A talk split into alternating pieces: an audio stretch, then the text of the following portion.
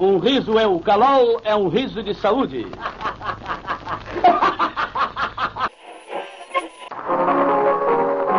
A elegância masculina.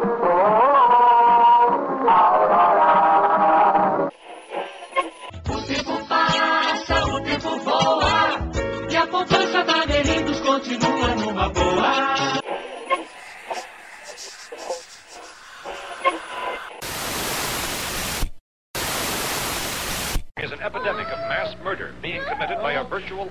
unidentified assassins.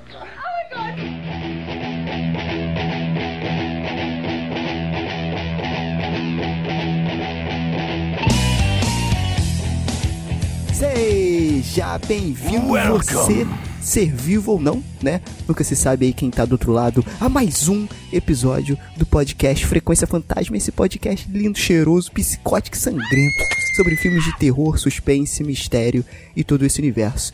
Tudo bem com você aí, coisa rica? Tudo tranquilo?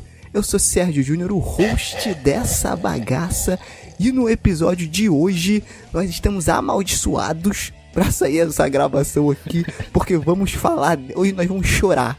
Vamos chorar muito porque vamos falar de la maldição de la lorona. A maldição da... Eu gostou do meu espanhol, né? Ah, tá Eu- ótimo. Treinando meses pra falar isso aqui.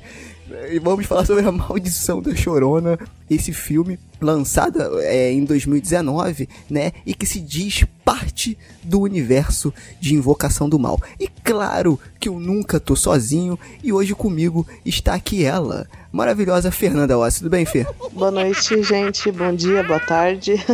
Choronas e chorões.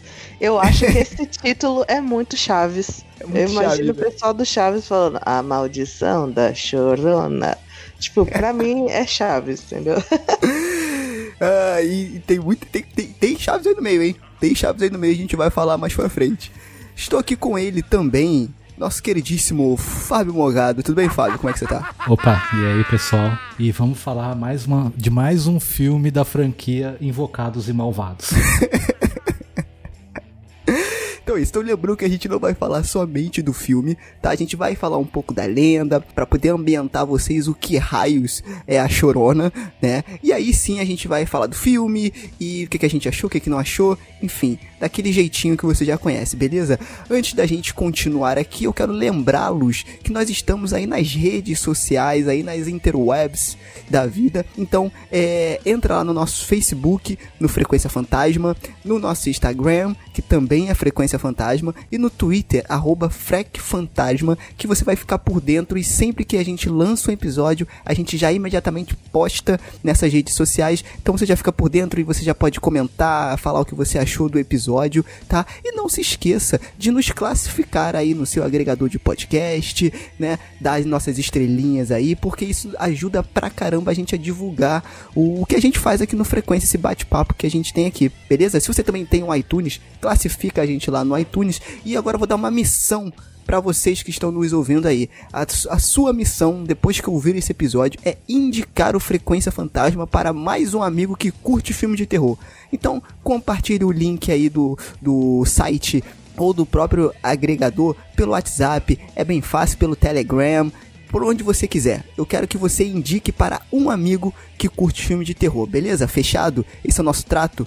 Então fechou. E também, antes da gente começar, é legal falar aqui que temos uma, escritora com livro publicado, meus amigos. Claro Olha que só, aqui.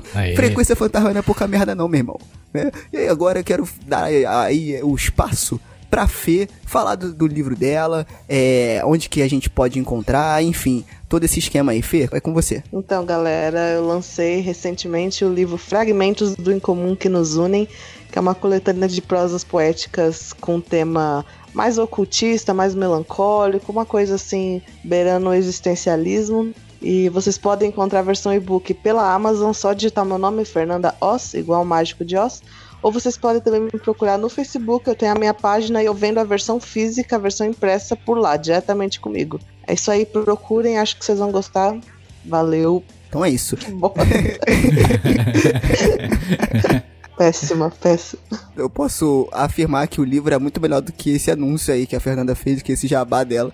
Que eu já li, eu fui beta tester, tá? E eu sempre falo isso aqui, se você ouviu esses, os episódios anteriores, né?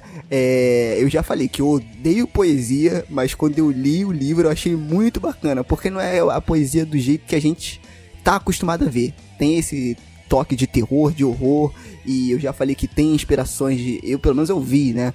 De Lovecraft, de Alan Poe, então assim, vale muito a pena para você que curte terror. Beleza? Então procura ela lá no Facebook ou a versão digital lá na Amazon, beleza? Então é isso, chega de papo e vamos para o cast.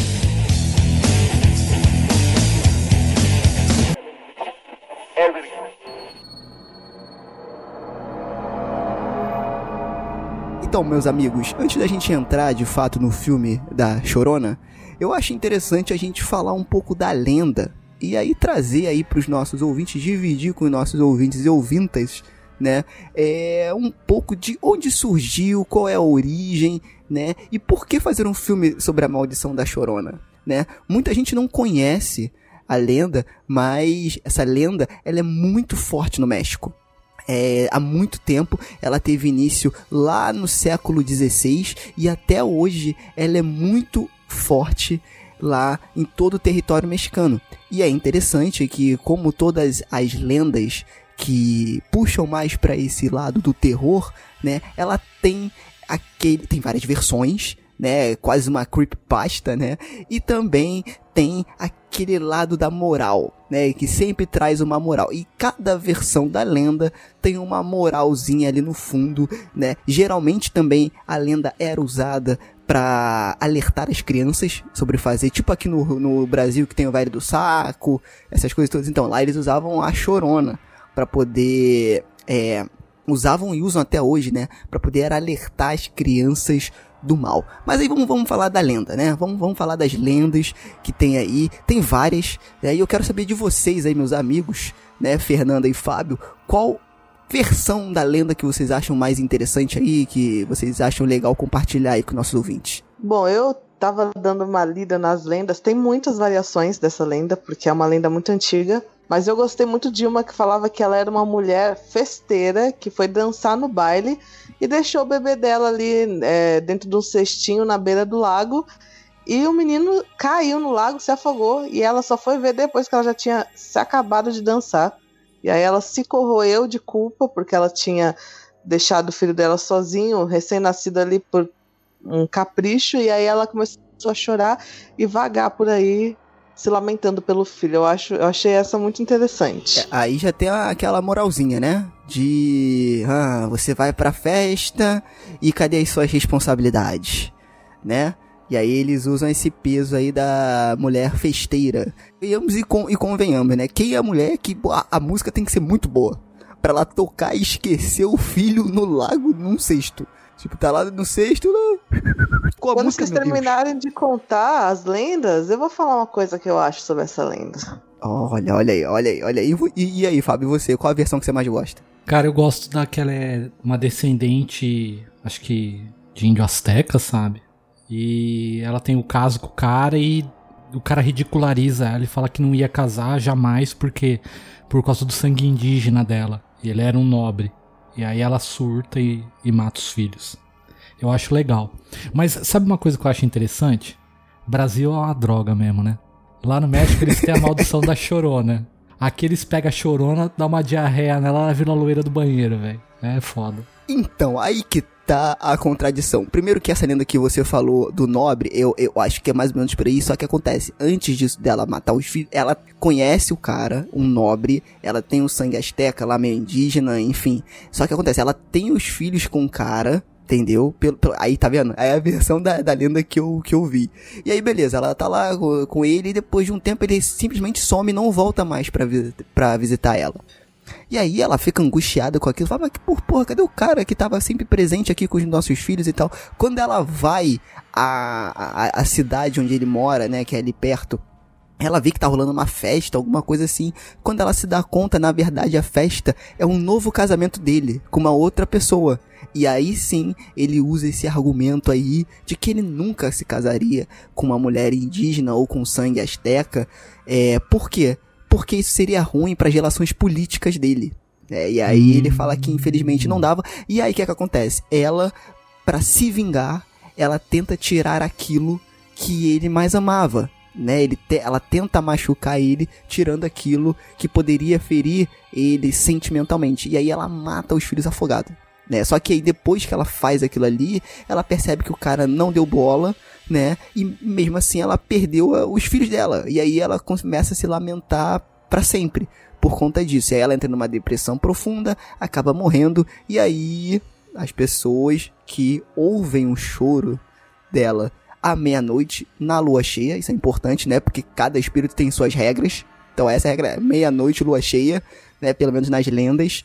Escutam o choro dela e falam que foi essa mulher também, né? Tem essa versão. Ah, é? Não, mas então, essa, essa versão que você tá falando, da Índia, é mais da hora. A minha, ela tem os filhos, só que o cara, ele, ele fica enrolando pra casar. E aí ele ridiculariza quando ela vai cobrar.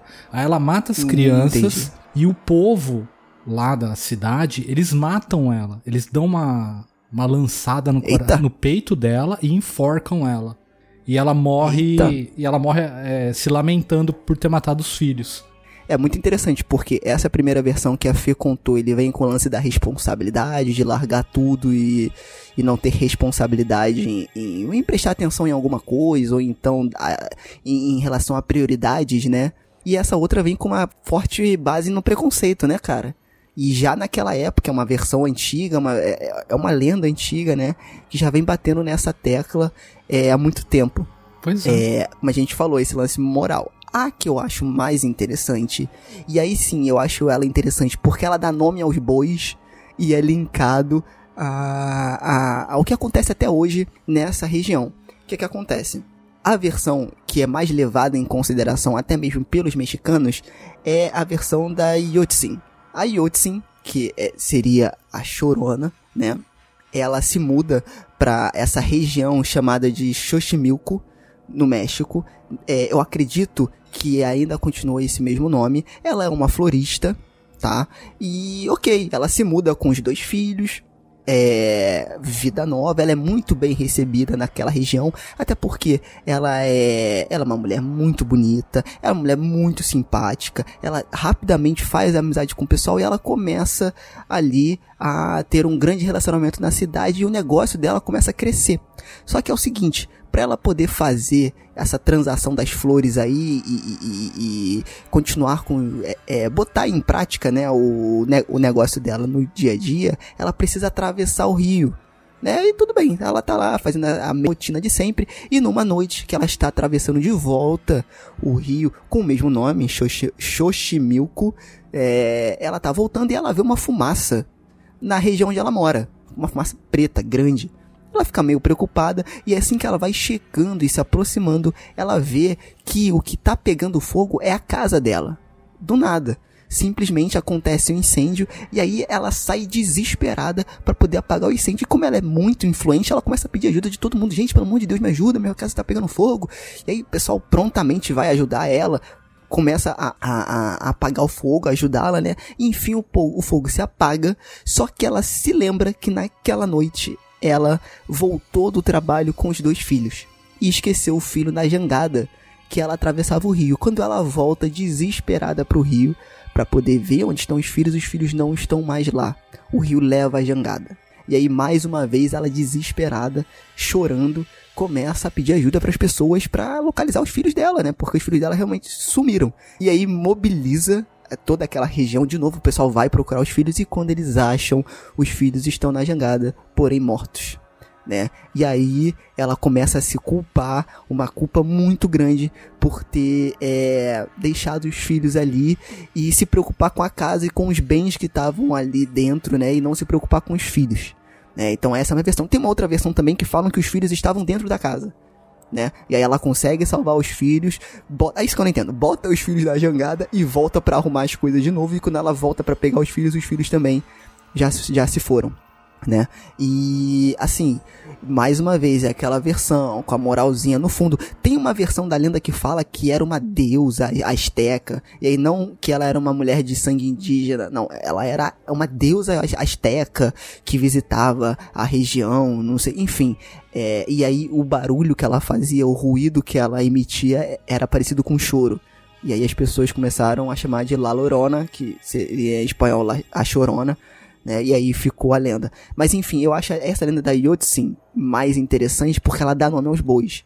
Assim como a, o, o da Luísa, também, que tem uma versão que ela se chama Luísa, e que se eu não me engano é essa versão do Nobre, que ela conhece um nobre e tal, tal, tal, só que eles dão o nome dela de Luísa. Então assim, a gente já consegue ver que tem várias versões da lenda, né, da Chorona, e como isso é influente no México, né, cara? É muito legal. O México, ah, o México é, ele é excelente para lendas assim e, e principalmente para tratar do terror lá, sabe? Eles sempre foram muito bons isso daí.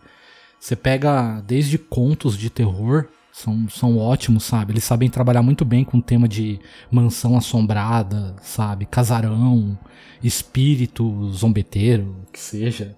Mas eu acho muito legal. Eu achei que de todas essas lendas aí que vocês falaram agora, a única que não é machista é essa última que o Sérgio falou, da mulher da floricultura. Porque o resto, tudo tem. Ah, é a mulher que fez. Tipo assim, ela mata o Ciro por causa de macho, sabe? Entendi. Tipo, o cara Entendi. foi lá, deu um pé da mulher, a mulher mata os filhos. Não sei o que lá, o cara foi lá e rejeitou casar com ela porque ela já tinha filho de outro cara, ela mata os filhos. A mulher tava dançando na balada, apesar de eu ter gostado dessa que eu achei. Tava dançando na balada. Na, na balada, é. Eu fico imaginando ela. Na Vários rave. tambores e e, e, e... e, tipo, ela tava lá dançando e esquece o filho no canto. Tipo, mano. É como se falasse mesmo assim, tipo, tá vendo? Se você ficasse em casa. Eu fico imaginando ela na balada e o DJ anunciando lá. Juanito, sua mãe está te procurando. Juanito, Mostra muito da, dessa cultura do México, assim, que eles são bem machistas, eles têm isso, assim. Assim como o Brasil, mas é, isso a gente vê em várias. Tipo, é nítido na cultura deles e tal. E essa aí, que é a preferida deles, que é a que o Sérgio contou agora, realmente ela não tem esse aspecto que é o do boca a boca, né? Que a lenda vai se modificando sim, muito. Sim. Sim, passando de boca a boca das pessoas, ela não traz essa, essa coisa, essa carga de culpa pra cima da, da chorona, entendeu? Realmente foi uma merda que aconteceu na vida dela. E ela perdeu os filhos dela e isso atormentou essa mulher para sempre. É, tem várias versões.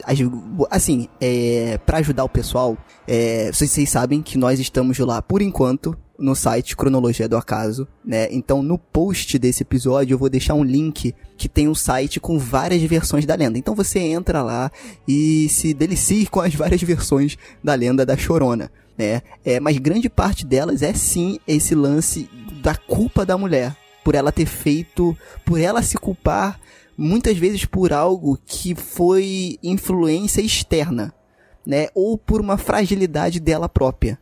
É, então, grande parte é, é, é, em cima disso mesmo, é, né? O cara é o cachorrão, vai atrás dela, zoa ela, sabe? Como se ela fosse ingênua, né? Não, como se ela fosse errada. Isso, isso. De, é. Você tem filho, você não tinha que se envolver com ninguém, isso, isso, sabe? É. Você tinha que cuidar dos seus filhos, sabe? O cara, beleza, né? O cara ir lá e zoar o barraco, tranquilão, né? Mas eu acho é, também maior exagero, tipo assim, mano, por causa do cara, a mulher vai matar os filhos, sabe? Tipo. Ah, meu, mata por menos. Eu sei que tem, eu sei que tem. Ter. E aí também a gente não pode deixar de fora, como a, a Fernanda mencionou aí no início, que tem um episódio do Glorioso Chaves, né? Da melhor série de comédia já feita na face da Terra. Chaves, onde é, no episódio Espíritos Zombeteiros, ele inclusive menciona a Chorona. Estava assistindo um filme em que os mortos caminham. Ora, em todos os filmes de televisão tem mortos que caminham, porque os filmes são tão velhos que todos eles já morreram. Ai, eu não tô falando desses, eu tô falando dos filmes dos mortos, onde aparecem aqueles monstros feios. Eles não te dão medo? Não. Pra mim, o que dá medo é a chorona. É uma que sempre sai andando e que grita assim: é, Onde estão meus filhos? Cala essa boca! Você sabe quem é? Sei. Mas ela te dá medo? Mas claro que dá. Mas é, o que você tem, Kiko? A chorona! A chorona? Mas que chorona, coisa nenhuma. E aí, claro que como a série é mexicana, né? Eles têm essa forte influência da lenda também. Eu acho engraçado que você fez esse, essa conexão com a loura do banheiro, mas aqui no Brasil ela tem outros nomes. Lembrando que esse folclore, né? Essa mitologia em torno da, da Chorona não é só. Ela é muito forte no México, mas ela tem versões no mundo inteiro. Por exemplo, no Brasil, ela é conhecida como ou Dama da Noite, né? Ou Mulher de Branco, que é diferente da Loura do Banheiro, que tem outras regras. É a Ruth Ronce na pegadinha do Silvio Santos. É, então, exato, é isso aí, é isso aí.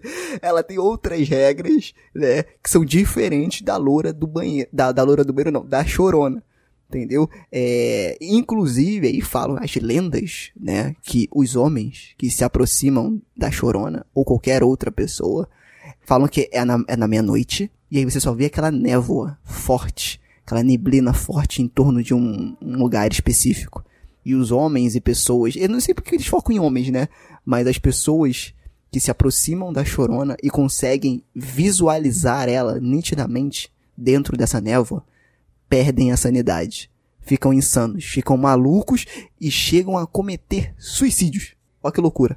Literalmente. Então, mas aí, aí você falou, a névoa nos lugares estranhos. Eu vou levar isso como maconheiro na biqueira.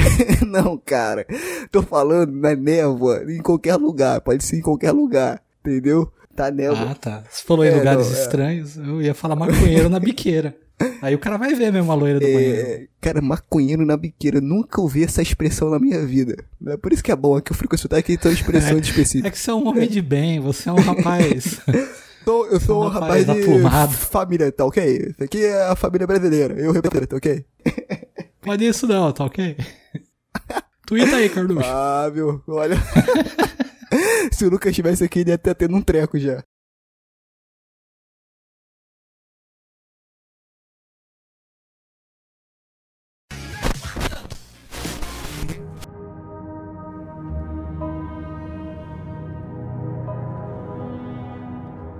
Também temos aí, não além do filme de 2019, da Maldição da Chorona, temos outros filmes feitos baseado na lenda, né? Como, por exemplo, o filme de 1933, é 33 mesmo, tá? É bem antigo, dirigido pelo Ramon Peon, é La Llorona é o nome oficial, né? Em inglês ficou The Cry Human.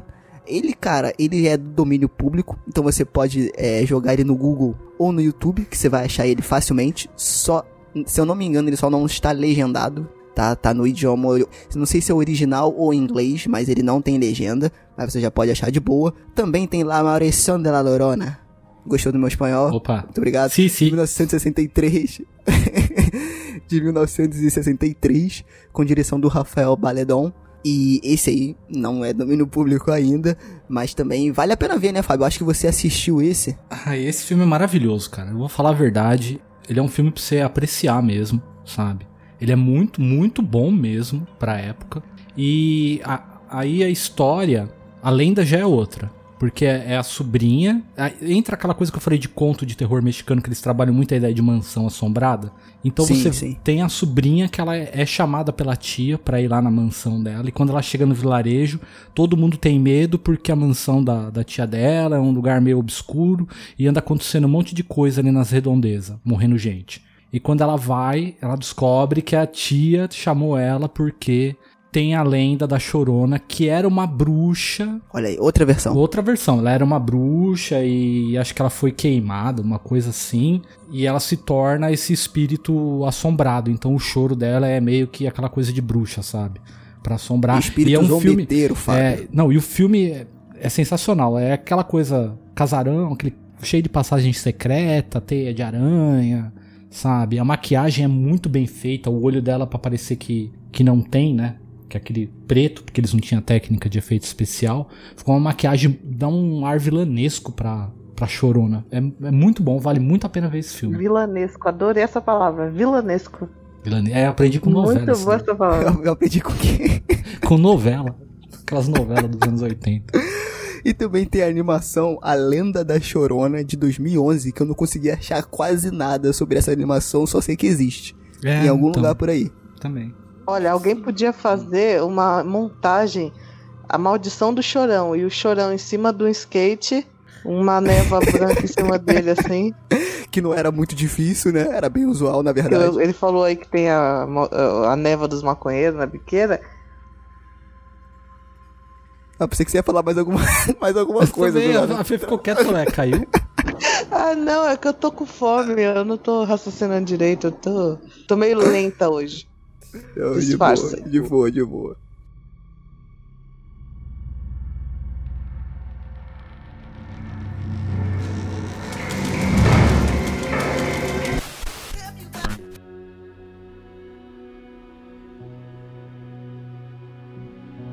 Aí entramos em 2019, em abril de 2019, temos o lançamento da A Maldição da Chorona. La Maldição de la Llorona 2019. Não, não, eu ia falar 2019, que não tem nada a ver com, com espanhol e nada. Mas tudo bem. Com a direção aí do Michael Chaves, e não é uma referência, realmente o nome do cara é Michael Chaves, olha aí, ó. Olha, olha a referência aí, ó. Olha a referência aí. Será que foi por acaso? Não sei. Fica no ar. E com o roteiro de Mick Dal Daltrey, Daltrey, sei lá como é que se fala esse nome, e Tobias Lacones tá? Nunca ouvi falar em nenhum desses caras. É, esse diretor não fez muita coisa relevante, pelo menos pelas pesquisas que eu fiz. Não sei se vocês encontraram alguma coisa que fez muito Não. barulho dele. O Tá. mais E é relevante que ele fez foi puxar o saco do James Wan. Calma, Fábio, não começa, calma. Tá, vamos lá. Então, pra gente começar aqui, antes de ficar seguindo linha cronológica, a gente não segue porra nenhuma aqui.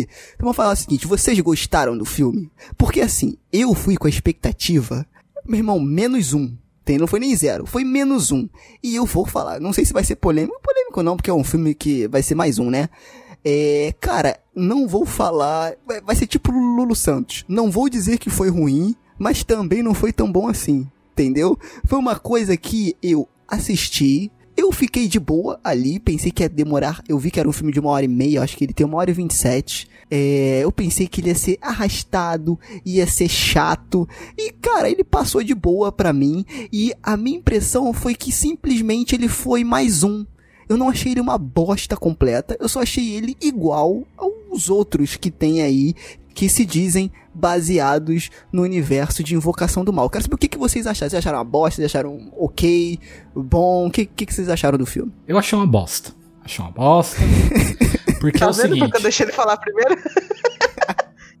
realmente ele não é a freira, sabe? Que é uma porcaria de marca maior. Só que nós estamos em 2019, tá saindo um monte de filme de terror. Não é desculpa pra você fazer uma coisa água com açúcar, sabe? Você não vai num restaurante cinco estrelas com a sua namorada e chega e fala: Hoje a noite é especial. Vira pro garçom e fala: Me traz um arroz, feijão e um ovo frito com a gema mole. Você não vai fazer ah, mas isso. eu gosto de gema mole, cara. Não, eu também gosto, só que eu como em casa, não vou num restaurante cinco estrelas. Que nojo.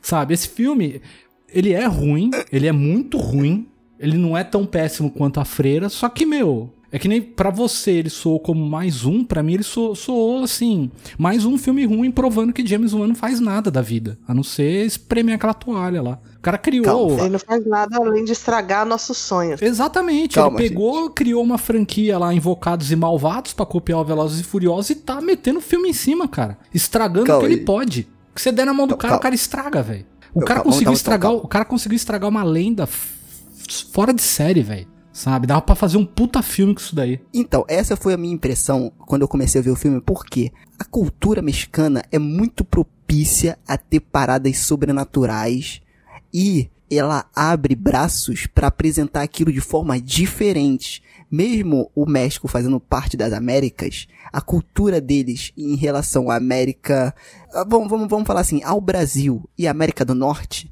é muito diferente, principalmente a Hollywood. Então, eu acho que uma oportunidade que eles começaram a trabalhar bem no filme, mas depois, no- do meio pro final, eles desperdiçam, é a cultura mexicana. Eles podiam ter trazido isso com mais força.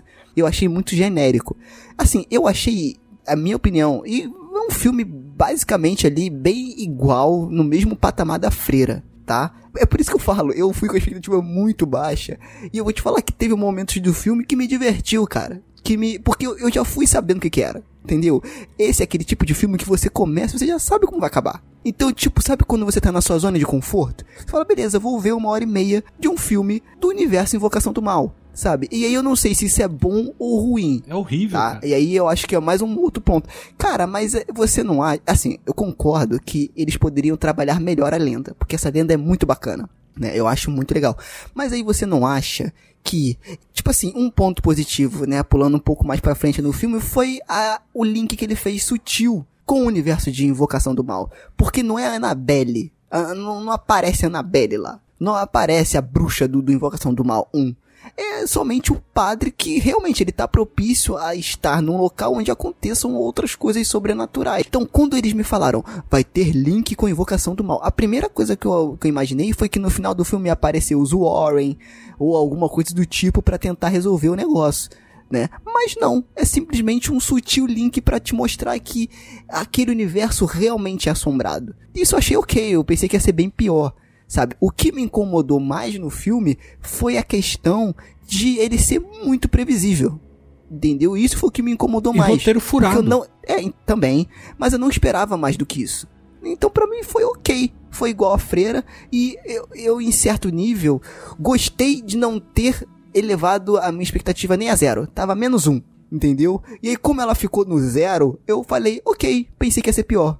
Entendeu? Sabe quando tu vai tomar injeção e tu acha que vai doer pra cacete, mas não dói. É realmente só uma picadinha ali. Você fala, ok, pensei que ia ser pior. Entendeu? Mas ó, que nem você falou, eles poderiam ter aproveitado a cultura mexicana. Não, eles pegaram, vamos pegar descendente de imigrante mexicano, fazer o filme em cima deles.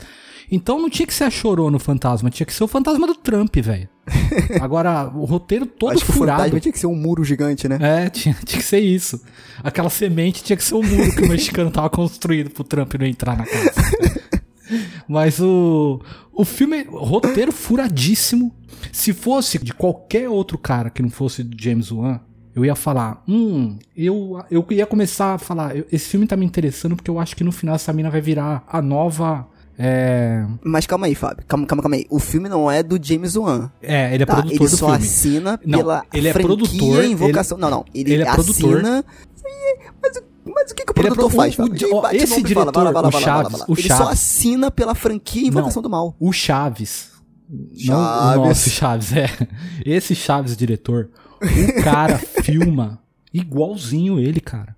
Tudo. O cara seguiu uma cartilha Mas de aí cabo é a rabo. fórmula. Não, isso daí é Sim. o cara falando pra ele. Você vai Exatamente. filmar isso, essa cena você vai filmar assim, sabe? Isso Ah, eu daí acho é que ele, não, cara. cara. Eu acho que ele já pegou os filmes antigos para os, os antigos que eu falo, os outros que tiveram da franquia Invocação do Mal, pra não sair muito da linha ali, sabe? Ele teve que seguir aquilo ali. Mais uma vez, o filme não é dirigido pelo James Wan, Fábio. Calma. E o cara só fala, beleza, pode inserir esse filme na franquia Invocação do Mal. Mas ele não fica no ombro do cara falando, agora vai, vai pra lá. Ah, fica. Agora ah, vem pra cá. certeza. O cara filmou igualzinho, cara. Tudo. Então, mas é porque ele tem referência dos outros filmes, cara. Eu acho que é isso. Eu- cara, tu acha que James Wan vai levantar da sua mansão num sábado ó, de manhã, né? Pra poder ficar me- mexendo e ajudando o cara a filmar? Estragando os filmes. É, ele, ele vai, É, ele tipo vai. assim, cara, É o prazer de estragar o filme.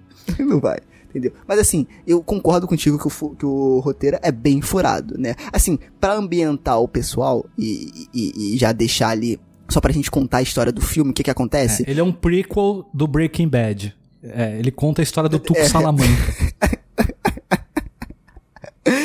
Ai, cara, e o personagem. antes dele virar traficante. Eu posso falar agora o que eu achei? Calma aí, calma aí, deixa eu só dar a, a- a sinopse, só, só um minutinho, Fê.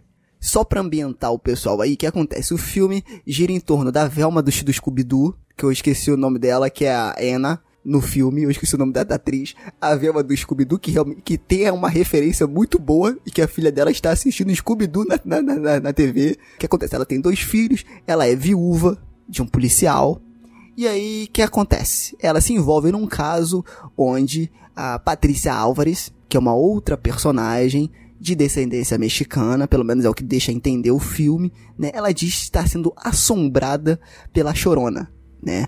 E coisas acontecem no filme e na verdade a, ela começa a se envolver nesse caso e no final das contas a Chorona começa a assombrar os filhos dela, da Anna, da personagem principal. E aí a história vai se desenrolando e ela vai investigando e tentando entender o que raios está acontecendo com os filhos dela e por que que essa entidade está assombrando os filhos dela, tá? Então mais ou menos é isso o que acontece no filme sem dar muitos spoilers assim, como se isso fosse afetar alguma coisa, né? Mas fala aí, fala aí, fala aí, o que você achou do filme, em geral? Eu fui com expectativa baixa, porque o nome já me broxou. Aí eu fiquei pensando, tá, mas eu não vou ir pelo nome, às vezes o nome é uma porcaria, mas o filme é bom. Só que também quando eu vi o nome James Wan, aí eu também já brochei. Que isso, gente? Vocês estão muito descrentes no James Wan, gente. Muito, é claro. Tipo, o cara faz uma coisa boa e um monte de sucessão de merda, assim fica difícil. Ele não fez. Ele só tá assinando a franquia não Invocação do É Mal. dois contra um, você não vai conseguir defender ele nunca. Tem o dedo dele, é o que importa, tipo, tem o dedo dele. Mas assim, o filme, ele não é. Eu não achei ele pior do que a freira.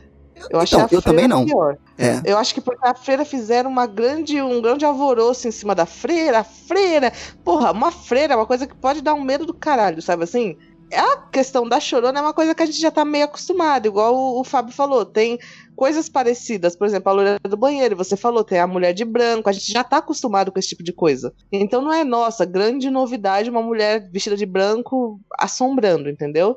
Então, o filme não decepcionou porque eu não tava com expectativa alta, mas também não surpreendeu. É, é bem água com açúcar, mais do mesmo, assim. Não tive nenhum problema com a atuação, porque eu, eu sou chata com esse bagulho da atuação também. Mas achei que tava todo mundo bom, todo mundo ok. Eu gosto, eu gosto muito daquele ator mexicano. Então, tipo, o que fez o, o padre exorcista lá, né? O Eu não me recordo o nome dele agora. Isso. É, Raymond. Raymond é uma coisa. Mas, tipo assim, exploraram muito pouco, realmente, a questão da cultura mexicana. E é, parece que os filmes do James Wan, eles. É, Não, eu sei que não é dele, mais uma vez. Mas parece que tudo que tem o nome dele tende até essa estrutura, né? Criança e mãe. É, em Uhum. geral, família, né? Sim, mas é sempre assim. Uma é, família é- desestruturada. É, e não, e, e mais uma coisa, Fer. Todo personagem principal dele é um completo retardado. Porque cada cinco minutos do filme fica. Por quê? Por quê? E agora? Por quê? Sabe? Uma cena que eu achei que é bem. Foi bem clichê, mas que, tipo assim, nossa, eu passei mal na hora que eu tava assistindo, porque eu falei, meu Deus, fazia tempo que eu não vi uma burrice desse tamanho, e isso me dá muita raiva. Não de quem fez o filme, mas do personagem do filme. É spoiler. A hora que a menina começa a pôr o joelho na porra do, do cascalho que tá na, per, na, Nossa, na porta. Vontade de dar um Eu chute na bunda "Ô, dela. bicha burra do caramba, põe pra fora, leva essa porra e traz outra criança no lugar. Leva essa porra. Leva, leva. Usa como oferenda, Por né? causa de uma boneca que não fez diferença nenhuma. Ela encheu o saco por causa da porra da boneca. E a hora que pega a boneca, que ela vai lá pra piscina, acabou. Exatamente. A boneca não É tem valor Então, nenhum. É porque que você não O sente filme esse. resgatou essas coisas idiotas dos filmes que a gente estava acostumado a ver quando a gente era mais novo e se assustar, quando a gente não sabia nada de terror, a, gente, a mãe dava aquele mais água com açúcar, sabe? Eu acho que Entendi. o filme trouxe bastante disso, eu achei pelo menos assim. Aquela parte que ela abre o guarda-chuva e tem a, o espírito ali, meu, que merda foi aquela? Ah, eu, eu, eu achei maneiro essa sequência até a. a- Tu sabe, sabe o que que me, que me deixa puto nos, nos, nos filmes? Aí vamos lá, nesses personagens criados, essas criaturas e entidades criadas pelo James Wan, porque todo raio de criatura tem que olhar pra você e gritar e abrir a boca. Cara, isso me dá um ódio. Todos são iguais. A freira vai, olha pra você, grita, abre a boca até o, o- o peito. A chorona vai, ela tem que chorar, minha filha, você tem que chorar. O seu choro tem que ser assustador e não é Ela não chora, só escorre lágrima. Primeiro, exato, ela não chora. Já tem isso no filme, ela chora muito poucas vezes. E eu acho que o choro dela tinha que ser. Eu vou, eu vou usar uma referência muito merda. Eu não sei se é merda, mas é a primeira coisa que veio na, na minha cabeça. Vocês já assistiram, obviamente, Peter Pan, certo? Olha aí, saí do terror pra Meu Peter Deus Pan. do céu, vai. Então, lembra quando tem o despertador no bucho do crocodilo? Aham. que tá acontecendo uma merda. E aí, do nada, ele escuta no fundo o, o despertador tocando. O tic-tac. É. O tic-tac chegando lá. Eu acho que faltou isso no filme. Deles criarem situações onde o choro da chorona criasse medo. Exato. entendeu? Essa tinha que ser a linha de, de, de coisa de medo. Mas não é. O medo dela é, é esticar a mão, abrir a boca e gritar. E é isso. É, o- baseado no, no jumpscare. Isso realmente tá ficando chato. Porque ele não tá conseguindo criar uma identidade das entidades. Uma identidade pras criaturas em cada filme. Por quê? Só muda só a vestimenta. Porque o modo operandi dela, o que ela faz, é sempre a mesma coisa. Esticar o braço, dar um susto, abrir a boca e gritar. Entendeu? Então isso me irritou profundamente no filme. Entendeu? Essa, gen- esse- ela ser genérica. Você falou um negócio correto. Ela chora pouquíssimas vezes, acho que é duas vezes só. O resto ela fica abrindo a boca e gritando. A primeira vez que era pra causar um certo impacto, É a- a- aquela cena que. Gente, é spoilers. Então o filme é uma porcaria mesmo. Já, já o spoiler maior é esse. Quando morrem os dois filhos da Patrícia.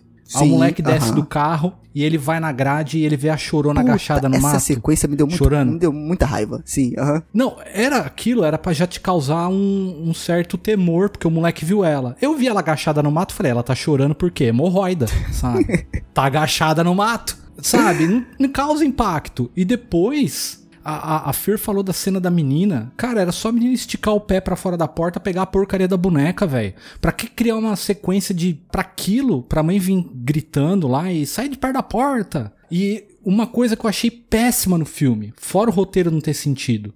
O Tuco Salamanca lá, o pastor lá, da Universal. Rafael. Sem falar espanhol. Rafael. O Rafael. Rafael. Ah. Cara, eles colocaram um alívio cômico no cara, velho. Pra você O do colocar Tandan? o, é, cara, pra, isso me deu uma raiva no final, cara. pra você colocar o, o alívio cômico nele, você tem que fazer um roteiro muito bom. Porque ele é o cara que acredita na chorona e que tá ali pra tentar exorcizar. Ele, ele é a tensão do filme. Ele não pode ser o alívio cômico, cara. Aí Entendi. aquele padre oreudo lá, careca lá da, da, da, da, da, Annabelle, ela fala pro padre, né? Você já ouviu falar da chorona? A ele, eu não ouso falar dela desde criança.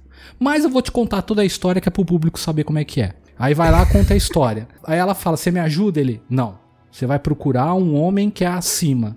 Ele é um xamã, que ele mistura a religião com a ciência. Aonde que tá a ciência no filme? Que ele É, ficou tem, esfregando é o ovo na porta.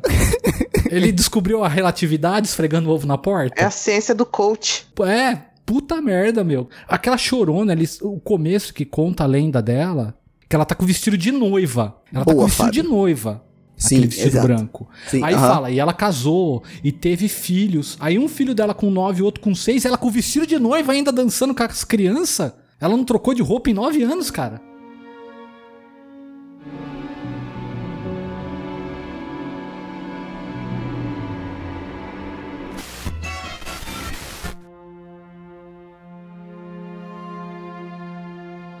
É interessante você falar desse lance que o filme começa com a lenda, porque a versão que eles usam da lenda no filme é que ela foi traída e ela buscou vingança matando os filhos afogados pra poder ferir o homem de alguma forma, né? E aí depois que ela se deu conta da merda que ela fez, até porque o cara cagou pra isso, né? Ela acabou é, se matando no mesmo rio, né? E aí, mais uma vez, aí veio aquele negócio da culpa e tal.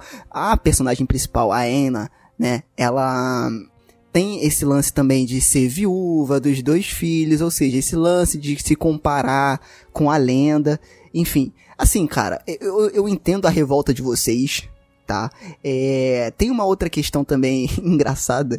Primeiro, qual é a mãe em sã consciência que trabalha na polícia e vai levar os filhos para poder investigar um assassinato que aconteceu ou algo parecido em algum lugar específico, né? Beleza, enfim, a gente leva em consideração que não tinha com quem deixar, acontece nas melhores fa- famílias. Mas, cara, a cena estava rodeada de policiais, policiais para todo que é lado. Meu irmão, o garoto viu uma- um espírito zombeteiro na frente dele gritar, desesperado, sai correndo. Não, ele grita, ninguém escuta, ele se sai correndo pro carro, se tranca, aí fica naquele jogo de tranca-porta, destranca-porta, abre a janela, fecha a janela. Então, o cara grita pra mãe, desesperado. Tem um espírito te perseguindo, cara. Entendeu? Então são coisas que ele poderia evitar, entendeu? Eu achei que são decisões meio preguiçosas, sabe? Tipo assim, e outra, a mulher deixou uma marca gigantesca no braço do, do, do, do garoto. A mãe não viu. Tipo, ele botou ele, ele, ele para dormir, etc. Só foi ver quando a garota apareceu com a marca. Sabe? Tipo assim, cara. Eu achei que ela é meio relapsa, né? Ela É, viu o filho não- dela machucado são- e ela não pergunta. Eu vou te falar, são coisas, pra mim, tá? São coisas bobas que, assim, não influenciam. Eu não fiquei puto por, por causa disso. Entendeu? Eu falei, porra, vacilou.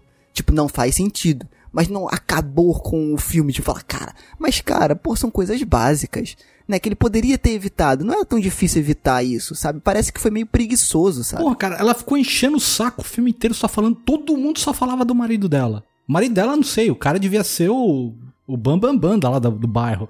Todo mundo, seu marido, ela, meu marido, o moleque, meu pai. Até o Tuco Salamanca lá. O Tuco Salamanca é ótimo. o cara.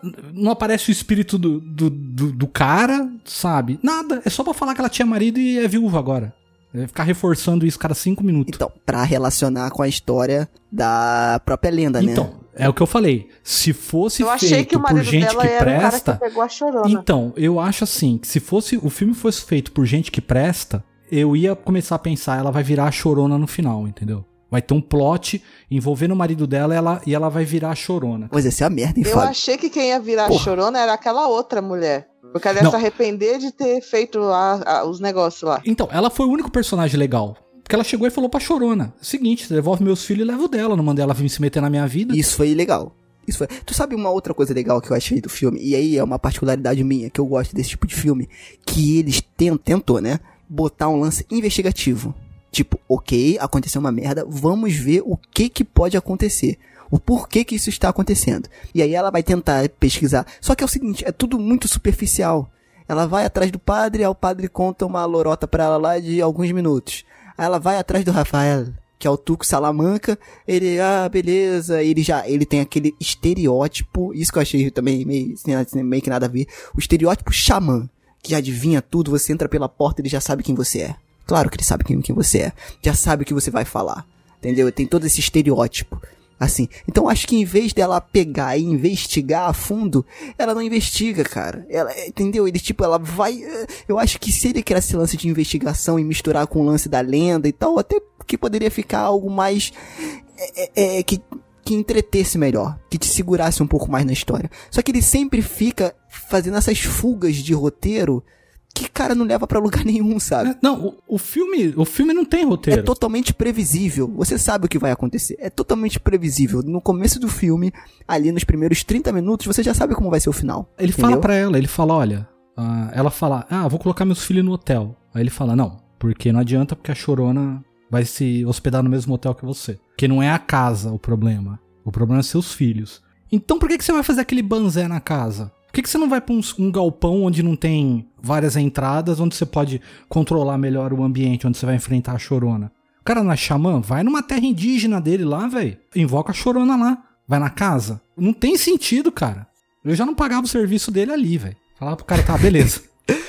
O cara é o Tuco Salamanca. Se eu fosse eu, ele chamava a gangue dele, deitava chorando na bala. Não ia sobrar nada. Entendeu? Não ia sobrar nada.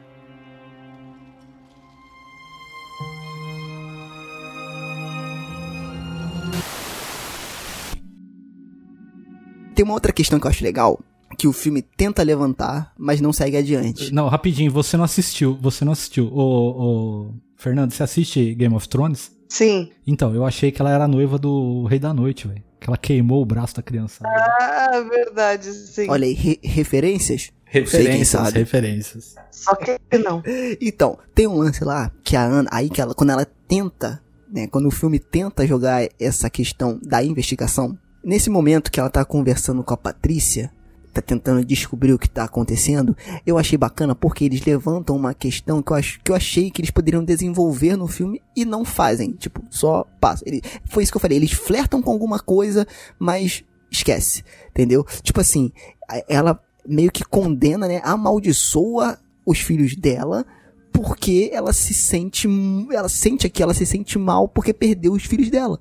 Então, tipo assim, cara, a culpa é sua, você tirou eles de mim, você não fez com que você fez com que eu não protegesse eles, então eu quero que ela pegue os seus filhos e devolva os meus. OK, até aí é uma justificativa que você entende a raiva da mulher. Mas qual o limite, cara? Qual o limite de uma mãe né? E você entende esse sentimento, e eu, isso eu achei legal, porque a lenda conversa um pouco desse lance da maternidade e tal, questiona você querendo ou não, né? Qual é o limite, né? De uma, da, da vingança, botamos assim, entre aspas, de uma mãe, né? Tipo assim, eu fiquei, caraca, cara, ela é mó filha da mãe mesmo, mas depois eu comecei, cara, mas imagina o sentimento dela. E isso que eu, que, eu, que eu fiquei meio assim com o filme, porque ele levanta essas questões, mas em vez dele explorar, parece que o filme é como se fosse várias sketches pra dar susto sobre a lenda da Chorona. Não sei se vocês tiveram essa percepção, tipo, vem uma sketch de terror, dá o susto, corta. Ele começa a construir uma outra sketch de terror, dá um susto, corta. E vai seguindo isso até o final. Então acho que ele tenta levantar questões legais, só que ele esquece e passa. Então, eu, eu não sei. Minha mãe, nossa, coitada dessa chorona se minha mãe pegasse ela. Minha mãe. Exatamente. é, minha mãe é mãe, cara. Sabe? Mãe é mãe. O limite da mãe não tem pra filho, eu acho. Pelo menos da minha. Por isso que eu achei que ela ia ser a chorona. Porque eu... Ai, desculpa, te cortei. Não, não cortou não. falar. Não. Porque eu achei que ela faz a mesma coisa que a chorona faz. Pega o filho dos outros, porque ela tem essa mágoa do que aconteceu com os dela, entendeu? Por isso que eu achei que ela ia ser a chorona, essa mulher mexicana. Então, eu, eu tinha. É que nem eu falei. Na minha cabeça. Eu sabia que não ia dar nada. Apesar daquele finalzinho dela olhando pra poça d'água, né? Fica meio subentendido. Mas eu achei que a, a, a, a mina lá, a Velma, que ia virar a chorona no final. Porque tinha a ver com o marido. Da Você tá mãe falando da mexicana. Patrícia. É. Que O que tem mais sentido ainda, ela podia fazer um acordo, livrar a chorona da maldição e assumir o lugar pra salvar a alma dos filhos, entendeu? Eu acho mais legal ela se salvar, salvar os filhos e entregar o filho da outra. Afinal de contas, foi a outra que foi lá. Porque os moleques estavam dentro do armário lá, que o Tuco tinha, acho que, feito. Jogado aquela semente de cannabis lá no chão, lá pra chorona não passar. Uhum. É, então, é, ele sempre fica nesse lance de vai investigar, não vai, o que que é a chorona e tal.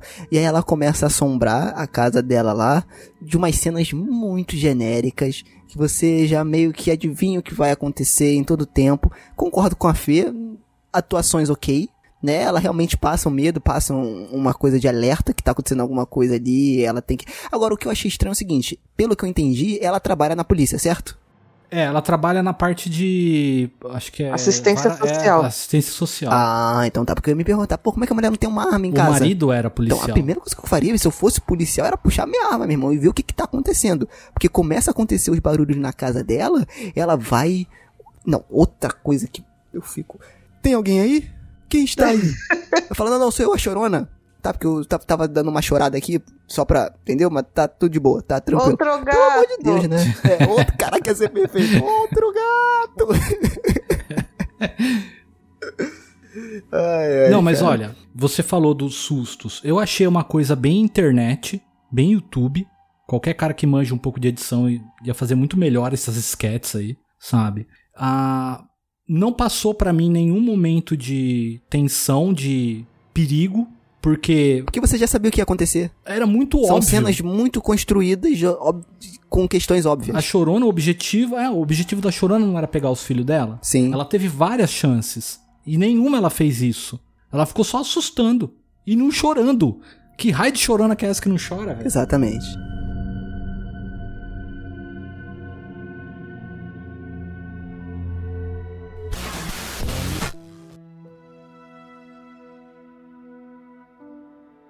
Tem uma coisa também, gente, que a gente tem que levar em, em consideração, que me veio aqui agora. E aí eu acho que vai levantar uma boa discussão aqui. É, é o seguinte: nós, nós estamos falando da franquia Invocação do Mal. A franquia Invocação do Mal, ela é. Aí é uma opinião minha. Velozes e Furiosos do terror.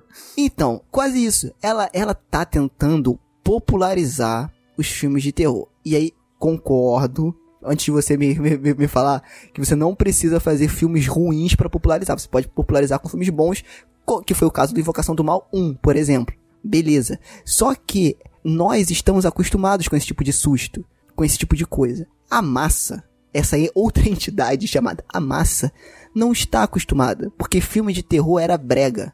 Agora, filme de terror voltou à moda e aí, você querendo ou não, o James Wan tem parte nisso. Então a gente tá vendo um filme de terror no cinema de novo por conta desse cara, entendeu? Então assim, os sustos que pra gente já é clichê, pra muitas pessoas não é, cara. Tanto que você vê o- o- os vídeos de reações, aí a, a galera tomando susto com esse filme. Que os sustos são é, ditos na sua cara que vão acontecer. Sabe? Mas a galera toma um susto porque a galera está na moda do terror. Entendeu? E aí tem o seu lado bom e o seu lado ruim. Né? Na minha opinião. Né? Eu acho que o lado bom. Ah, eu entendo esse lado da que você tá falando. Entendeu? É, é esse de da, da, da galera tá conhecendo agora os clichês que a gente já sabe, ó. Há muito tempo. Então, Entendeu? É, pode é, até ser, porque como eu fui numa pré-estreia, que a maioria das pessoas eram pessoas do meio de terror, por exemplo, atrás de mim estava sentado o produtor que faz as pegadinhas do Silvio Santos. Mais à frente estava a menina que, que fez a, a chorona na pegadinha do Silvio Santos. Então são pessoas que estão acostumadas com esse negócio. Então era todo mundo tipo de blog de terror, de site de terror. O pessoal dava risada. O pessoal, tipo, sabe assim, não, não, não teve susto nenhum. Em nenhum momento eu ouvi um. A única coisa que eu vi foi risada. E na hora que a menina tava lá de joelho lá pra pegar a boneca lá, o pessoal burra pra caramba, sabe assim? Entendi. Pra gente já não faz mais efeito, mas realmente uma pessoa, pro pessoal que tá começando agora pode fazer. Porque eu fui falar sobre ser escritor numa, na, na antiga escola que eu estudei, pro pessoal da oitava série. E comecei a falar de terror. Eles gostam muito de filmes de terror, de livros de terror. E eles, tipo, amam essa, os filmes da Invocação do Mal, da Freira. Primeira coisa quando eu falei de filmes de terror, é a Freira, sabe assim? Exatamente. Realmente, isso foi muito legal, a Freira, entendeu? E fez eu ter outra visão, porque eu meti o pau aqui na freira. Continuo achando uma bosta. Mas realmente fez eu ter essa outra visão, porque eu vi o pessoal, tipo, de 13, 14 anos, que é mais ou menos a oitava série, falando, muito legal, adoro filme de terror, é isso mesmo, a freira, não sei o que lá. Por isso Sou, que eu. é Que eu, o que eu, nosso futuro, tá ligado? é, então, Então, eu entendo. A minha questão, aí que eu vou discordar do Sérgio. Ele não tá popularizando os filmes de terror. Ele tá explorando os filmes de terror. não, sabe? cara, eu acho que não. Eu acho que faz parte do mercado. Se ele tivesse popularizando, ele poderia trabalhar a ideia pop de uma maneira bem feita, sabe? Não qualquer coisa. Esse filme é qualquer coisa mesmo. É alguém chegar e falar: olha, essa cena, como é que nós vamos fazer? Faz qualquer coisa. Faz qualquer coisa porque o público vai assistir. O filme bateu Shazam, cara. Então, isso é bom pra. Isso, cara, isso é bom pra gente. Eu entendo o lado da que vocês estão falando, da molecada de 14 e tal, que quer achar que é filme de terror, vai lá porque tá entrando no universo. Só que o cara tá fazendo isso não vendo esse pessoal, ele tá fazendo isso pra vender mesmo. Então, aí, aí que tá. O meu único ponto, eu concordo contigo. E aí a gente vai, dis- di- vai discordar aqui, como sempre. Eu concordo num ponto, mas discordo no outro. Primeiro, que eu acho que querer vender não é pecado. O cara tá ali, é o mercado, é a indústria do cinema, é vender. E, cara, ele descobriu uma fórmula que leva pessoas no cinema. Ok, tá ficando batida? Tá ficando batida. Pra gente que curte terror, tá ficando chato? Tá ficando chato. A gente já Então. percebeu isso, entendeu? Só que, cara, é, eu, eu acho que é um movimento normal Sabe quem mercado. vendia filme de terror e fazia bem feito? O Craven, cara. Sim, tá, mas aí é uma exceção. Não, eu, eu, Você entendo, entendeu? eu É isso que eu tô entendo. te falando. Você consegue vender, mas ser bom. Entendi. É porque eu acho que é o seguinte, faz parte, na minha opinião. Eu sei que tu não concorda, mas eu acho, faz parte. É, é a mesma coisa de filmes tipo. Assim, aí pode ser polêmico, aí você pensa que, o que você quiser. Por exemplo, os filmes da Marvel. Os filmes da Marvel Certo. são bons. Todos eles são, mu são muito bons. Mas o filme, o, o, o, ca o carro-chefe é os Vingadores. Então eles fazem vários filmes bons, regulares e muito bons, pra fazer um filme foda dos Vingadores. É a mesma coisa, eu acho que o mercado de terror é como se fosse um outro mercado. Tem vários filmes ok, foem, qualquer coisa, pra, um, pra financiar e levar a gente no cinema pra filmes como, por exemplo, Us. Que eu acho que se o terror não estivesse na moda, ele não levaria tanta gente. Entendeu? Como curiosidade pra assistir aquele filme. E aí o filme bate uma puta bilheteria. E isso é bom pro terror. Porque os caras vão continuar fazendo os filmes Fuen, que você acha aí da, da franquia Invocação do Mal, pra ter um outro Us da vida e levar mais gente no cinema. Porque eles estão sei, interessados cara. pelo gênero de terror, porque eles estão vendo que é diferente. Não estou comparando. Não, eu- entendi. Mas eu- eu não sei se um leva o outro. Leva, cara, porque. Eu acho que, eu acho que Porque- o Us se sustentaria. O o Us, o Corra. Eu acho que ele se, se sustentaria sem essa, essas porcarias. Cara, eu acho que não. Sabe? Eu acho que não. Eu acho que aí é uma, é, é uma discussão maior, tá? Eu, eu acho que não. Eu acho Por causa da pegada, cara. Eu acho que a Então- pegada é outra, o público é outro. E concordo Você contigo. entendeu? Concordo contigo. Só que aí eu acho eu que é o acho seguinte. realmente. Eu não ligo de ter filme é, de terror popzinho. Não é, a questão não é essa, cara. Sabe? Eu fui ver It no cinema, tinha um monte de molecada lá. O It é um, é um filme super fraco, sabe? Só que bacana, cara, beleza. Só que o cara tá fazendo um bagulho muito na cara. Tipo, pra quem gosta um pouco de terror, você consegue entender que o cara tá literalmente pouco se importando com estrutura, roteiro, história. Entendi. Sabe? O cara tá simplesmente. Ele pega alguma coisa, dá um nome aquilo e joga, cara, de qualquer jeito. Então. Porque ele sabe que ele vai ter Só que aí, audiência. aí que tá. Eu acho que. Eu vou, vou falar aqui, não sei se o Elvis tá ouvindo. É, foi uma sugestão dele. Eu acho legal a gente fazer esse episódio. Que é o One-Verse, né? O universo do James Wan versus o universo da A24. Que é a nova produtora de terror da moda. Aí, que lançou Hereditário, que fez esses filmes assim, né? Que o pessoal chama de pós-horror, que eu acho uma palhaçada. Como eu já falei aqui também. Eu acho que seria uma boa discussão tá? E aí a gente vai marcar essa futura gravação aí, provavelmente. Eu acho que a gente poderia se estender melhor nesse episódio. Porém, eu acho que é o, que é o seguinte. A galera que tá indo no cinema ver os filmes da franquia Invocação do Mal, por exemplo, e a, Mal- a Maldição da Chorona, eles não sabem o que é roteiro, eles não sabem o que é direção, eles querem tomar sustos e se divertir. E aí a gente fala, porra, mas aí não tem conteúdo. Era a mesma coisa que acontecia nos anos 80. A galera não ia, ver, não ia no cinema ver Jason, sex- sexta-feira 13, a hora do pesadelo, pra realmente se aprofundar na história. Não, eles iam pra se divertir e tomar susto. Nós, que eram, eh, que somos os véi paia, que a gente via essas, essa, essa, essas paradas meio que diferentes, entendeu? Esses outros lados da moeda. Então eu acho que quando o mercado tá bom, sempre vai ter a massa que, que quer ir ver a fórmula porque quer se divertir, quer se entreter somente, e a gente que vai consumir aquilo de alguma forma e vai achar meio clichê, vai achar meio ruim porque é uma fórmula que tá se repetindo. Depois de Sexta-feira 13 e Halloween, quantos filmes de slashes teve aí que saíram no cinema, que foram genéricos e que às vezes nem chegou nas, nas, nas pessoas? Então assim, eu acho que é uma discussão legal que a gente pode ter num episódio específico pra isso. Entendeu? Não, entendi. Eu acho que fica legal mesmo a gente fazer um episódio disso daí, cara. Vai ser bem interessante. E a, gente pode discutir bem, mas que é uma porcaria o James Wan é uma porcaria. Toma porra de discussão pra nada. Mas tudo bem, vamos lá.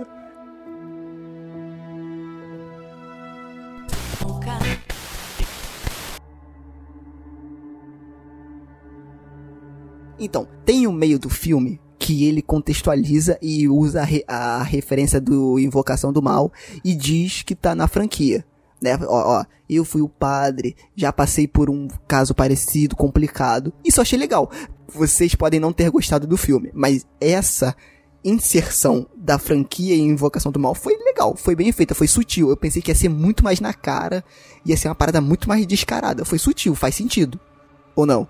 Ai, cara, olha, depois que morreu a Warren lá, você pode se preparar que vai vir mais uns 30 filmes, velho. Que vai estar amarrado com essa franquia. Inclusive, estou estudando a vida deles para que possamos fazer um episódio para eles aqui, porque eu acho que é merecido, né, cara? Ah, eu vou ser o padre Quevedo desse episódio. E aí ele tem essa inserção que eu achei muito sutil. E esse meio do filme é ela, é, é foi o que o Fábio falou, é a chorona na casa dela, meio que assombrando, mas não pegando os filhos. Tipo, ele vai lá, faz aquela assombraçãozinha, mas não faz nada. Vai lá, assombra, fica nesse vai, não vai, vai, não vai. Até que ela conhece o Rafael, que é Turco Salamanca. E aí fala, ó, meu irmão, ferrou, nossa casa tá amaldiçoada, ela acha que é a casa, ah, tá acontecendo alguma coisa, e ela chega na, na, na, na- loja dele, digamos assim, né, na, na- onde ele trabalha, lá, sei lá onde é que ele trabalha, e aí ele fala, já sei o que tá acontecendo com você, já, já te vi por aqui. O Eisenberg. que, que você tá precisando? É, não sei o que, lá, só faltou ele falar isso. E aí, beleza, ela leva ele na casa dele, e aí tem toda aquela preparação que é a batalha final contra o espírito, né, que a gente vai ver ali.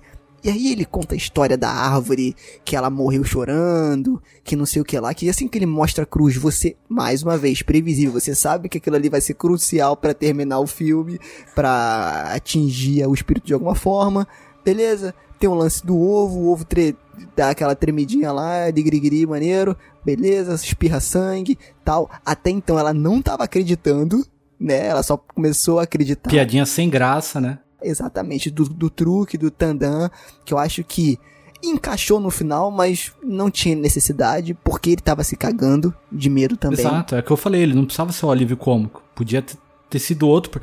Eles, eles podiam ter colocado aquele policial que é amigo da família, sabe? Ah. Ele podia entrar na história e ele ser o alívio cômico, entendeu? Mas, cara, nem sempre precisa. Assim, beleza. Faz parte da fórmula o alívio cômico. Entendeu? Não que o Tuco não poderia ser. Eu acho que ele poderia brincar mais com a fé dela. Dela não acreditar, só que de uma outra forma. Exato, mas aí é o que eu te falei, pra ele ser o alívio cômico, teria que ter um roteiro bem estruturado, entendeu? Sim, sim, então. É. Pra ter um filme bom, tem que ter um roteiro bem estruturado. tem que ter um É. roteiro bem estruturado. Mas enfim. E aí a gente vai se encaminhando pra batalha final. E eu concordo com Elvis que. É, beleza. Concordo contigo e com Elvis. Porque, primeiro, se o bicho tá assombrando a família e não a casa, pra que ir na casa dele, né? Mas tudo bem, ok. Faz parte da fórmula casa e família desestruturada. Fórmula James Wan. Beleza, vamos pra casa. E aí ele prepara, faz todo aquele negócio, enche a casa de vela. Por que cacete ele não botou a porra da semente já em todas as portas e janelas. Ele bota lá na porta, mas sai correndo pra porta do fundo pra trancar a porta do fundo. Não, cara, bota a semente lá também. Exato. Protege a casa. Entendeu? Eu é acho que aí. inexperiente. é, Então, então, eu acho que a intenção dele, e aí não foi muito bem explicado, foi o seguinte: deixar o espírito entrar e prender ele do lado de fora. Mas não faz sentido. Porque se ele deixa, ele deixa ele entrar e do nada prende ele do lado do lado de fora. Então pra quê? É. Isso tudo. Pra quê? Se o objetivo era capturar o espírito, pra que trancar ele do lado de fora? Exato. Tipo, não faz sentido. Ele tinha que ter feito, no lugar de colocar aquele monte de velho perigoso incendiar a casa, que ia ser uma boa, ia ser um final mais poético, podia ter jogado os grãos em círculo, colocado a família no meio e ter falado, vem chorona. Cara, se eles incendiassem a casa, ia ser uma puta referência à lenda. Da casa pegando fogo, enfim, dela salvando É, as então. filhas, salvando as filhas e levando as filhas pra piscina, né? Que é um lance com o lago e o rio, bom, enfim. Não, outra coisa, fazendo um parênteses, Edir Macedo tá perdendo tempo. O Edir Macedo e todas as religiões que fazem batismo estão perdendo tempo. Porque o cara batizou a piscina. Meu irmão, joga todo mundo da piscina, batiza a piscina, tu já economiza aí um tempo já. O cara é um empreendedor, cara. O cara é um empreendedor e não sabe. Mas enfim, tem esse lance todo. Eu, eu, mais uma vez, trago para a mesa Supernatural. Ele poderia ter assistido Supernatural e visto que ele só, poder, ele só precisava jogar a semente em volta dele e da família.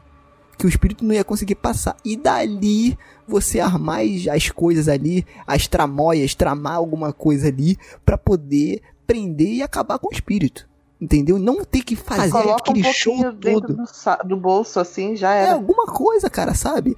É tipo assim, ele fez aquele show todo na casa, ela foi, entrou, fez, aconteceu pra prender ela do lado de fora pra depois. Agora eu vou te falar, esse plot twist aí da Patrícia Álvares foi legal. Dela tá pegando os filhos dela, que você acha ali em algum momento que pode ser a Chorona, mas é a Patrícia Álvares e ele traz um pouco de volta pra realidade, é, é legal. Vai, vai falar que não é legal. É legal porque é uma quebra de expectativa. É, é a única parte legal do filme. E justa. Tipo, você devolve meus filhos e pega o dela, entendeu? Foi ela que começou o problema. Pô, tá muito sem, sem coração mesmo, hein, Fábio? Ah, cara, eu tô.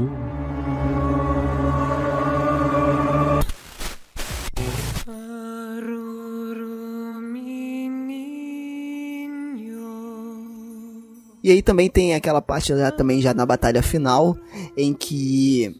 Primeiro, que aí a filha. Acontece alguma coisa com a filha dela. Né? Com a filha da Diana. E aí ela fala, não, que agora a Chorona está chamando ela. Exato. Ela pode se afastar a qualquer momento. E beleza, acontece isso dois minutos. Depois some o, o transe. Acabou. É, acabou. O Não tem transe, mais, não, não é. tem problema. A mulher tá lá no sótão e nada acontece. Entendeu? Beleza. Ok, vamos lá. Mais um furo.